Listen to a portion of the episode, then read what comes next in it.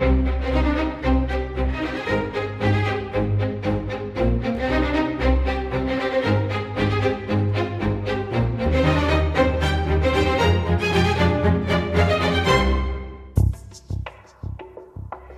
Quem quiser pode procurar eh, na internet o significado da profissão e do ofício de barbeiro sangrador. É uma coisa que está aqui a arrepiar, avanço desde já. Eu sabia que não iria resistir. Sabia que nunca iria resistir. De maneira nenhuma. Uh, de resto, um, a designação deste hospital, uh, o Hospital Real de Todos os Santos, por que é que ele se chama assim?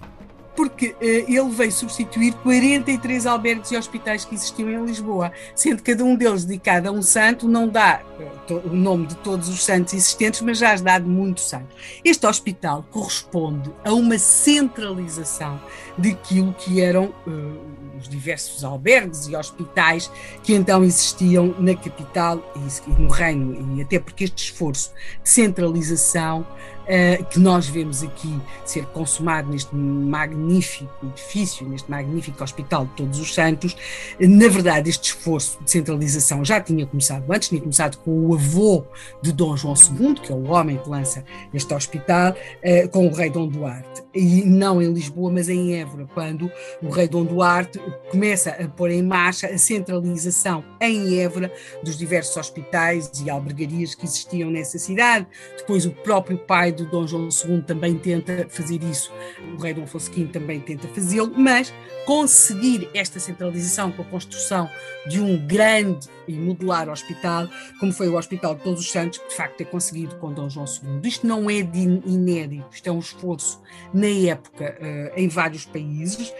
O grande modelo aqui, se quisermos, é Itália e França. Tinha-se o, Hotel Dieu em Paris, depois há exemplos disto em Milão e em E em Brescia, e portanto há aqui a passagem, se quisermos, do conceito de albergaria e, e, e, de asilo, portanto, o sítio onde as pessoas estavam, portanto, eram alimentadas, mas não havia uma grande capacidade de as tratar, depois já para um outro modelo, que é o modelo de hospital, mas como vimos, o Hospital de Todos os Santos, por exemplo, tinha no seu piso inferior também uma albergaria. Digamos que se começa a sobrepor o conceito de uh, hospital ao de albergaria. E aquilo que nós temos aqui é um enorme hospital para o qual vão confluir as receitas e os meios uh, do, dos outros 43 hospitais e albergarias que existiam previamente em Lisboa. Portanto, que depois todo este processo tem de ser acompanhado, a construção do Hospital de Todos os Santos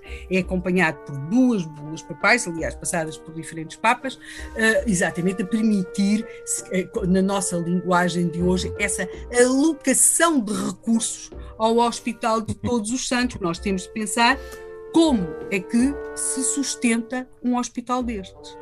O Hospital Todos os Santos, por exemplo, contou para o seu financiamento com as verbas, verbas diversas. Ele chegou a ser, uh, para já, passou a ter as verbas desses tais 43 albergues e hospitais que já tinham as suas dotações e que foram canalizadas para este hospital. E depois tivemos desde as, as verbas que mais tarde que vieram de óperas e comédias, tivemos outras que vieram, uh, por exemplo, da lotaria, muitas dotações uh, privadas, Uh, também muita, muitas esmolas, portanto, o hospital tinha, uh, tinha de se sustentar, até porque rapidamente nós começámos por dizer que ele tinha sido concebido para 250 uh, eh, doentes, mas muito, muito rapidamente ele vai passar a atender muito mais pessoas. Estima-se que ele, por ano, fossem mais ou menos atendidos no Hospital Real de Todos os Santos, qualquer coisa como 3 mil doentes, com uma mortalidade que rondava mais ou menos os 20%. Uh, o hospital, para lá de, de, das enfermarias que aqui referimos e da albergaria, vai passar também a ter uma função que é chamada Casa dos Meninos, o Hospital dos Meninos, portanto, são para lá canalizados aqueles bebés ou aquelas crianças que eram colocadas na chamada roda dos expostos. Portanto, Digamos que era uma, uma grande estrutura, mas uh, rapidamente se tornou deficitária, pode ver-se. É? Exatamente. É? Claro. Porque também vai ter a Casa dos Doidos, exatamente, Mais casa, uma. a casa dos doidos. Também uma, uma outra coisa que se faz chamar a Casa das Bobas, que é a casa onde estão alojados os doentes com sífilis.